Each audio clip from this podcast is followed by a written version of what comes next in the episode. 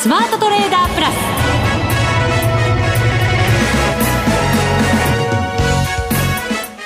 ス全国のリスナーの皆さん、こんにちは。内田まさです。この時間は、ザ・スマートトレーダープラスをお送りしていきます。今日は福永博之さん、電話でのご出演となります。福永さん。はい。こんにちは。よろしくお願いします。はい。こちらこそよろしくお願いします。今日はどちらかにいらっしゃってるんですね。そうなんです。あの、富士山が見えるところに今おりましてですね。そうですか。天気はいかがですか、はい、天気は、まあ、あのー、まあ、快晴とまでは行きませんけども、富士山綺麗に見えてますね。そうですか。はい。それはじゃあ景色のいいところで、電話でお話しいただけると。いやいや、そんなあの、吹きさらしのところにいるわけじゃないんで、ここからは見えませんけどね。はい。はい、えー、マーケットですけれども、えー、今日は日経平均が、はい。えー、続落ということになりました。40円48銭安2万402円27銭。えー、ただし、トピックスは反発。マザーズ指数に関しては4日続伸ということなので、はい、指数ちょっとね、強弱感出てますけれども。そうですよね。はい、あのー、まあ、ちょうど前回お話しさせていただいたときに、あのトピックスの戻りが、あのー、まあ、日経平均よりもいいという話を確かさせていただいたかと思うんですけど、はい、そうでした。ええー、で、それが、まあ、やっぱり今日も一応続いているということなので、まだあの一気にこう崩れるというような、まあ、戻りがちょっと鈍くはなってますけども、うん、まあ、そういう状況にはまだなってないというようなそんな形でしょうかね、はい。はい、早くはい下がり始めたトピックスが戻っているということが、ええ、まあ、日本の市場にはプラスだというようなお話でしたよね。そうですね、はい、でそれが、まあ、あの昨日の反落と、まあ、今日日経平均は続落ですけどもトピックスは反発っていうあの、まあ、異なる結果につながってますんで,はい、であと新興市場もねあの一部こうジャスタック平均だとかマザーズも反発して終えてますからちょっと、まあ、これまでのその上昇の一服というのとはちょっと違う感じでもあるんじゃないかなっていうふうに思いますけどね、はい、今の状況を踏まえまして今後どのように変わっていく可能性があるのか、はい、この後のコーナーで伺っていきたいと思います、よろしくお願いいたします、よろしくお願いしますそれでは番組を進めていきましょう。この番組を盛り上げていただくのはリスナーの皆様です。プラスになるトレーダーになるために必要なテクニック、心構えなどを今日も身につけましょう。どうぞ最後まで番組にお付き合いください。この番組はマネックス証券の提供でお送りします。スマートトレーダー計画、それではまずは株式市場の足元の相場振り返っていきたいと思います。改めて日経平均今日高値が9時3分2万571円75銭。安値を同じ午前中に11時12分につけました2万342円46銭でした。引けは2万402円24 7銭です。それでは福永さん、まずは今日の相場振り返ってください。はいそうですね、あのーはい、まずは昨日、まあ、反発あ、昨日じゃないですね、ごめんなさい、今日ですね、あの、午前中は反発して始まりまして、はい。で、そこで、ちょっと日経平均とトピックスの違いが、まあ、これもあの、デイトレードされてる方には参考になると思いますので、ちょっとお伝えしたいんですけど、はい。はい。あの、取引開始時から、実はトピックスは、昨日の高値を上回って始まったんですね。はい。で、一方で日経平均株価の方は、あの、昨日の高値にもちろん届かず、うん、それからあと、まあ、上げ幅広げる場面がちょっとあったんですけど、そこでも、あの、昨日の高値には届かずと。はい。いうことで、もう取引開始早々から日経平均株価とトピックスでですね、あの、違いが出ていたっていうのは、今日の一日の始まりからの動きなんですよ。はい。あの、まあ、去年の年末ぐらいから動きが変わってきているわけですけれども、はいね、一日の中で見てもやっぱり違ってるわけですね。そうですね。で、あと、あの、もう今日日中取引されていた方は、まあ、それから今の話からですね、始まって、日中トリトピックスはずっとプラスを維持してたんですよね。はい。で、あと日経平均はもうマイナスに転じて、その後またマイナスが続くという流れになってますので、あのー、これまでよくあの NT 倍率ですね。はい。はい。日経平均をトピックスで割った倍率になりますけども、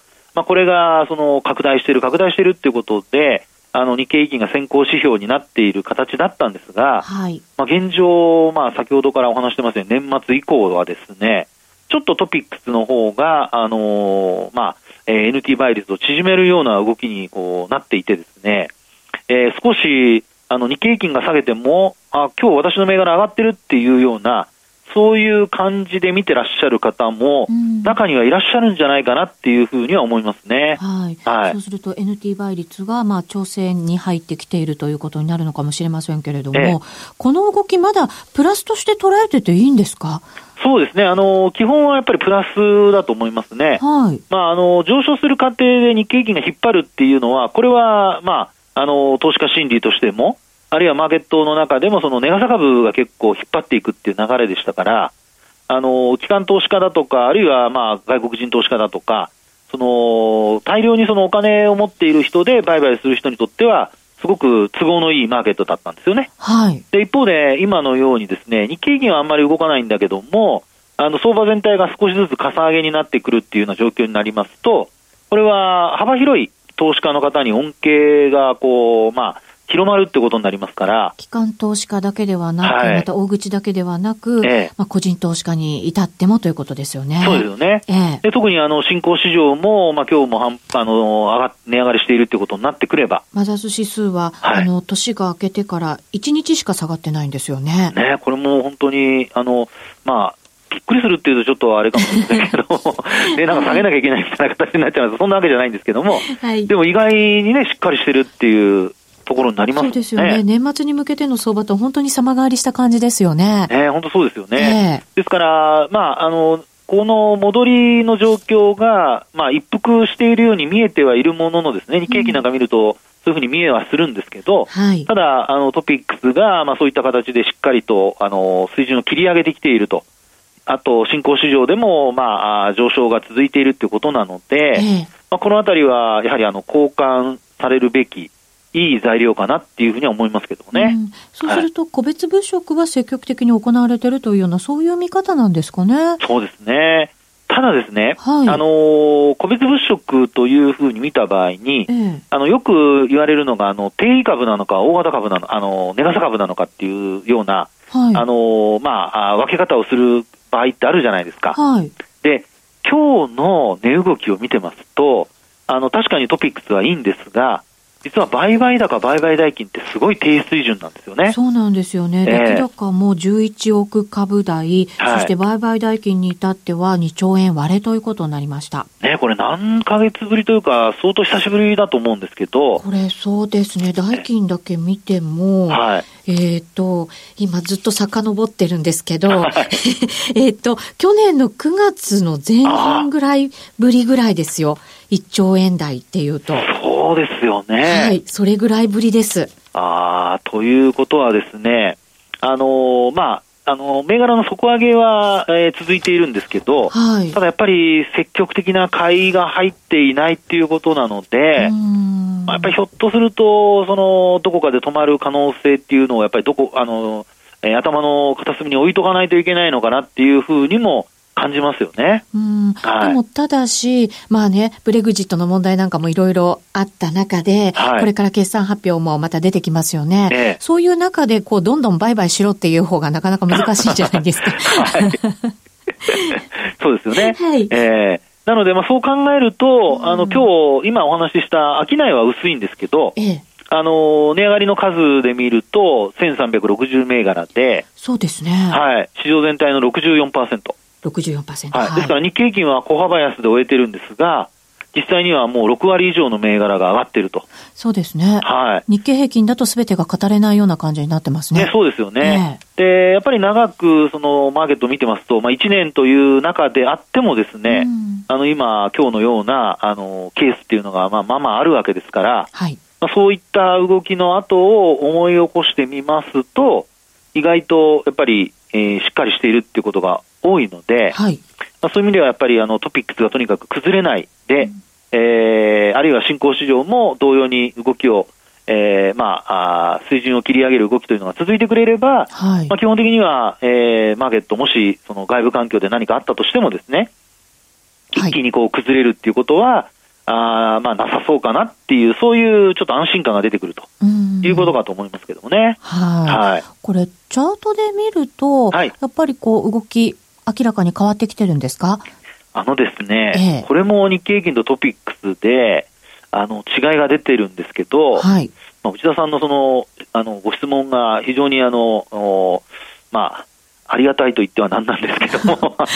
なんでしょう？いやいやいやいや、これですね、あの、日経平均株価今日さっきほら、寄り付きの段階でですね、はい、昨日の高値超えられなかったって話をしましたでしょ？おっしゃいましたね。えでそれが、その下向きの25日移動平均線にほぼ沿う形なんですよ。これね、抑えられてるんですよね。いや、本当ね、びっくりするぐらい綺麗に抑えられてますよね。そうなんです。昨日もそうだし、今日もそうだし。えー、で、一方でこれトピックスの冷やしをご覧いただくと、はい、今日の、まあ、スタートの価格というのが、なんと、25日線を上回って始まり、本当だ、昨日まではそれでも抑えられてた感じなんですかね。はい、そうなんです。今日抜けてきた。抜けてきました。はい、さらにですね、あのー、今日は終値ベースでも、25日移動平均線を上回って終えてるんですよ。あ、そうですね。えー、で厳密にあの値を申し上げますと、まあ、皆さんもご覧いただけるとは思うんですが、25日移動平均線の、あのー、まあ、木曜日時点の終値で見ると、1539.40ポイントなんですね。はい。で、終値が1543.20ポイントになってますから、まあ、なんとですね、3ポイント弱も上回っていると。そうですね。3ポイント強化。はい。まあ、今日非常にあのトピックスの値動き小さかったので、ええ、ローソク足の実体の部分も非常に小さくて、ちょこっとだけ陰線ではあるんですけど、そうです、そうです、そうです。はい。それでも超えてきて、終値でも、はい超えてきて、しかも3ポイントぐらい上回っていると。はい、上回っていると。はい。いうところですよね。なので、この中で、これ、あの、次のステップとして考えなきゃいけない、考えないといけないのが、まあ、要はこれ、維持できるかどうかっていうことと、この25日線25日線上。はい。はい、で、なおかつ、あの、5日移動平均線が25日線を上回るような、やっぱりゴールデンクロスっていうのがですね、発生するかどうかっていうところでも、はい、まあ、やっぱりちょっと先行きに対するその見方っていうのが変わってきますよね。そうですね。5日移動だと、今日で見ると、1535.086ぐらいまで ちょっと細かく言いましたけど そう書いてあるんで、はい、言ってみましたけど。そうなんですよね。そうですね。えー、で、えー、こう、まあ、もしですね、このまま戻りが続いた場合、うん、今度あの、参考になるのはこれ12月の、はい、あの、まあ、2日の高値をつけた時ですね、うん、その前後の動き。はい。これ、あの、チャートをね、もしお手元に見られる方はぜひ、あの、見ていただきたいんですけど、この時はゴールデンクロスしてですね、はい。で、まあ、12月の2日まで株価は上昇が続いたわけですね。そうですね。3日までですかね、はい。75日線の手前まで来て、そうです。そこで抑えられたわけですけどね。そうなんですよね。はい。そこから、あの、大きく値下がりするっていう流れになりましたので、まあ、今回もですね、一応、あのー、まあ、株価の戻りは続いている、それからあと戻る可能性が出てきている中で、はい、75日線って結構、まあ、値幅としてはあるんですよね、今の状況からすると。そうですね、ありますね。まだ、あのー、75日線って1637ポイントっていうところなので、結構これ上ですよ。はるか、彼方上っていう感じですね。そうですよね。えー、なので、そう考えますと、あの、途中の戻りでどっかで止まらないかどうか、うんそれを考える必要があると。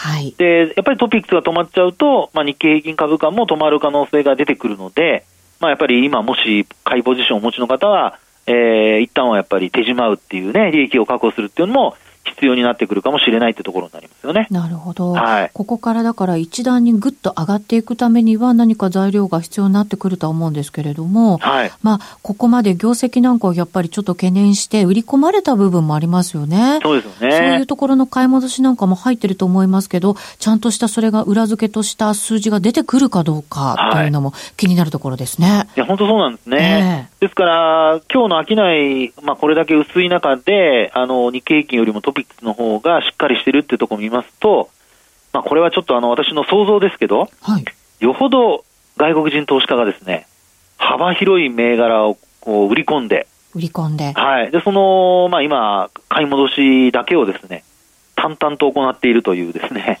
去年は膨大な売りだったわけじゃないですか。はい、そうですよ。額としても。ねえ。ねえ。先物もそうでしたし、現物もそうですからね。そうなんですよ。ええー、それをね、買い戻してくれるなら。はい、まあ、それだけで株価ね、上がりそうなもんですけどもね。そうですよね。はい。まあ、いつかは買い戻すんじゃないかっていう期待がね、ずっとあったわけですけど、はい。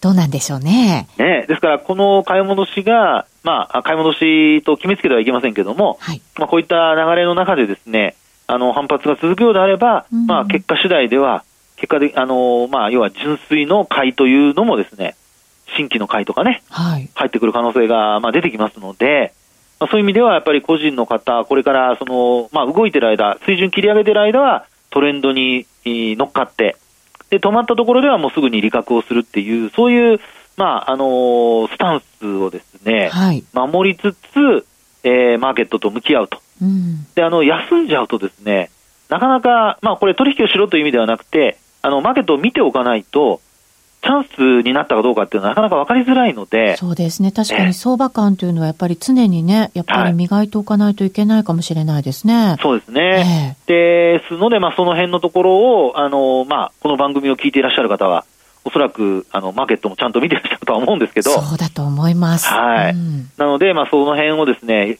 バランスよく、ちょっとこう、うまくですね、えー時間を、あの、まあ、使っていただきたいなと。はいで。あともう一つ、ちょっとだけ戻りの、こう、目処的なもので、それ気になりますね。はい。あの、12月の11日、これトピックスの安値なんですけど、はい。これがまた面白いことにですね、あの、10月2日の高値をつけたところから、はい。はい。まあ、あの、トピックスの高値は、あの、年間で言うと1月なんですけど、ええ。あの、10月の高値をつけたところからですね、12月の昨年末のその26日の安値をつけたところまでのはい。値幅のうん61.8%押し惜しい。が、はい。まあ、逆に言うと38.2%戻しのところが、まさにこの12月11日の安値近辺なんです。安値近辺。そうすると、はいえっと、1572.33というのがこの日の安値なので、ええ、そのあたりがじゃあ戻りの目処になりますか。そうなんです。うん。なので一応ね、まあ、あの、突破する可能性も、その75日線との乖離が、あの、結構広いので、そうですよえね。ーなので、あの、期待はちょっと持っておきたいんですけど、まあ一応、そのあたりが、あ一つは、えー下落する前の節になっているところになりますので、はい。まあ戻りが続いた場合はそういうところをちょっと頭に入れておきたいなと。まあそれが止まっ、そこで止まるようだと、やっぱり利確をちょっと優先させるということをですね、意識した方がいいのかなっていうふうには思いますけどもね。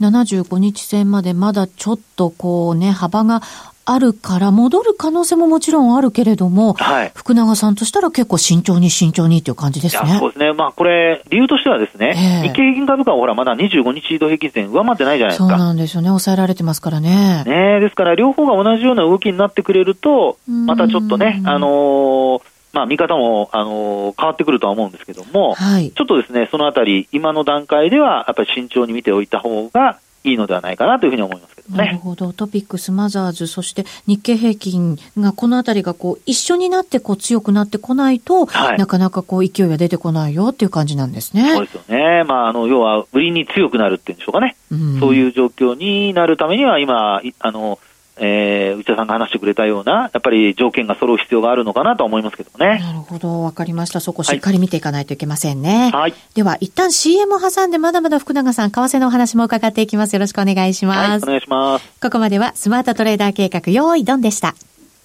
日本株投資をお楽しみの皆様。今注目のアメリカへ投資してみませんか？米国株に興味はあるけど、英語だし、知らない企業も多いし、なんだか難しそうだなと思っている方。実はそうではありません。米国株は1株から購入可能。株価は100ドル以下の銘柄が多く、1万円もあれば、あなたも米国企業の株主に。少額から投資でき、始めやすいのが米国株の特徴なんです。多くの企業では、配当は3ヶ月ごとに支払われ、配当金をもらえる楽しみがたくさん。最近は日本でもサービス展開しているアメリカ企業が増えており、日本人にも身近になったことで、米国株投資を始める方が増えています。マネック証券の米国株取引サービスはお得がいっぱい。取引手数料は業界最安水準の税抜きで約定金額の0.45%。業界最安水準の1取引あたり最低5ドルから。特定口座にも対応しており、厳選徴収を選択すれば確定申告は不要。取扱銘柄数はオンライン業界最多の3000銘柄帳。さらにさらに、米国株を初めてお取引されるお客様は、最初の20日間限定で、取引手数料を最大3万円までキャッシュバック。米国株なら、マネックス証券。今すぐ、マネックス証券、米国株で検索。配当金は各企業の業績などにより金額などが変わることがあります。米国株式及び米国 ETF、リート、予託証券、受益証券発行信託の受益証券などの売買では、株価などの価格の変動、外国為替相場の変動など、または発行者などの信用状況の悪化などにより、元本損失が生じることがあります。お取引の際は必ず、契約締結前交付書面を十分お読みください。マネックス証券株式会社、金融商品取引業者、関東財務局長、金賞第165号。ザ・スマートトレーダープラス。今週のハイライト。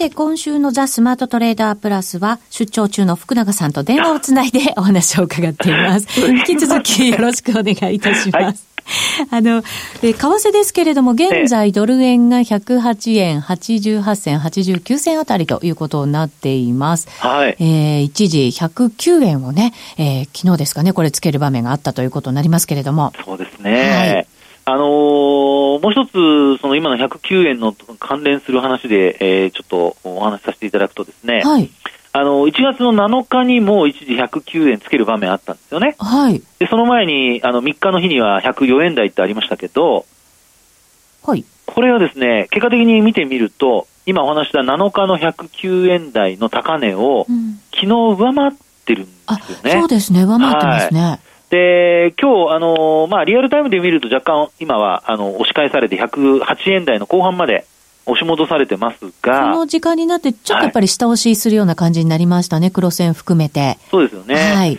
なんですけども、あのまあ、流れとしては高値を更新するような、要するに、まあ、切り上げ型になってきていると。じわり。じわり。っていう感じですね。ね、本当そうですよね。はい。で、あと、その、まあ、えー、結果的にその、イギリスの議会での、あのー、まあ、EU 離脱案が否決されて、はい、で、まあ、どうなることかってちょっと心配しましたけども、あの、否決した当日はポンドが買われて。そうだったんですよね。はい。で、私なんかあの、まあ、こんなこと言うとあれですけど、ニュース番組でですね、ええ、否決されたら株とポンドが大きく売られるっていうのを、まあ、ニュースの解説の方が大きな声でお話しされてまして、はい。まあ、これはあの、経済専門家じゃないんですけどね、あの、単なる、単なるって怒られますね。あの、ごめんなさい。あの、まあ、キャスターの方が話をされてたんですが、はい。ちょっとびっくりしましたね、あそこまで言い切ったのは。あそうですか。えー、なので翌日、あの、っていうか私リアルタイムで見ていて、戻してるときにこれどう解説するんだろうななんて、ちょっとごめんなさい、意地悪な。でもマーケットってやっぱりいろんなもの売り込みますからね。そうですよね。すごいなと思います、やっぱりそうやって。えーですから、まあ、あの、ポンドの下落というのが、実は、あの、上昇に、こう、転換した形になっていてですね。はい。えで、今もだいたい140円前後での推移推移に、え推移にですね、なってるかと思うんですけど、はい。どちらかというと、ですから、全体的にやっぱりちょっと円安傾向になんか触れてますよね。そうですね。えー、はい。あの、大きな流れでは。そうですよね。はいですので、あの少しですね、このドル円のこの110 109円台を、あの7日の高値を抜いてきたっていうところは、うん、これからその、まあ、値動き的にですね、本当にそのドルがどこまで戻るのか、まあ、特にあの FRB で、えー、まあ、あ議事要旨が先月公表、先月の議事要旨ですかね、はい、あれが公表されて、でなおかつ、パウエル FRB 議長が新年になってからの、まあ、講演等でですね、あのー、まあ、金融政策だけではなく、バランスシートの、あのー、ことにまで言及してですね。発言が随分ね、やっぱりね、あの、変わってきましたしね。そうですよね。えー、なのでですね、まあ、こういった、あその、ちょっとハト派的な流れになっている中で、あの、ドルが少し持ち直してきているっていう、この流れを見ますとですね、うん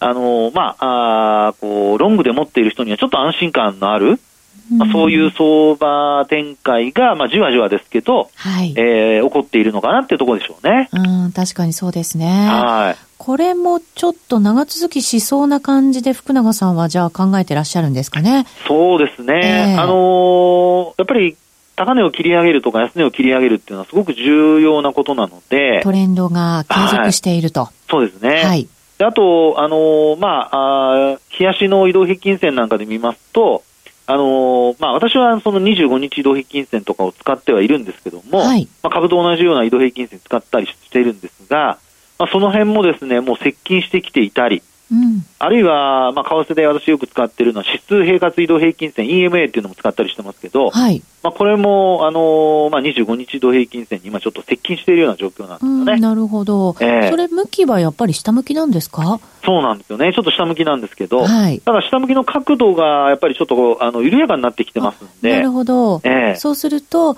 上回って、まあ上、上に抜けてくることができたら、はい、支えてくれる可能性があるわけですね。そうですね。で、もちろんその支えるってことになれば、向きも上向きに変わってくるでしょうから、はい、まあ、そういう、その、まあ、期待値ですけどもね、あのー、まあ、ちょっとドルが強くなりそうな、あの、ちょっと気配が、まあ、見え隠れしているのかなってとこなんですよね。うん、なるほど。えー、これもじゃあ、結構売り込まれた感あるんですかね、水準的には。そうですね。やっぱり、あの、年始のところで104円をつけた、で、なおかつ、冷凍を出せなかったところもあったっていうのを聞くとですね、えー、よっぽどのそのイレギュラーなっていう値段だっていうふうに考えちゃいますよね。そうですよね。一気にあの時はね、はい、円買いっていう、えー、はい、感じになりましたからね。そうですよね。でそこからの、まあ、じわじわとした戻しが、まあ、これが要は本当に本格的な流れになるかなんですけど、はい、まあ、ここでもですね、やはりあの25日線を超えられるかどうか、これが、まあ、日経平均が今超えられてないのと同じようにですね、はい、ドル円が本格的にその、まあ、本格的にというか戻りをどこまで試せるかの一つのやっぱり判断材料になると思いますので、はい、まあ、25日線超えられるかどうかっていうところが今週から来週にかけてのやっぱり、あの重要な判断材料になりそうですよね。なるほど。はい。これやっぱり超えてくれば、また株に対してもやっぱりポジティブな材料になりますね。そうですよね。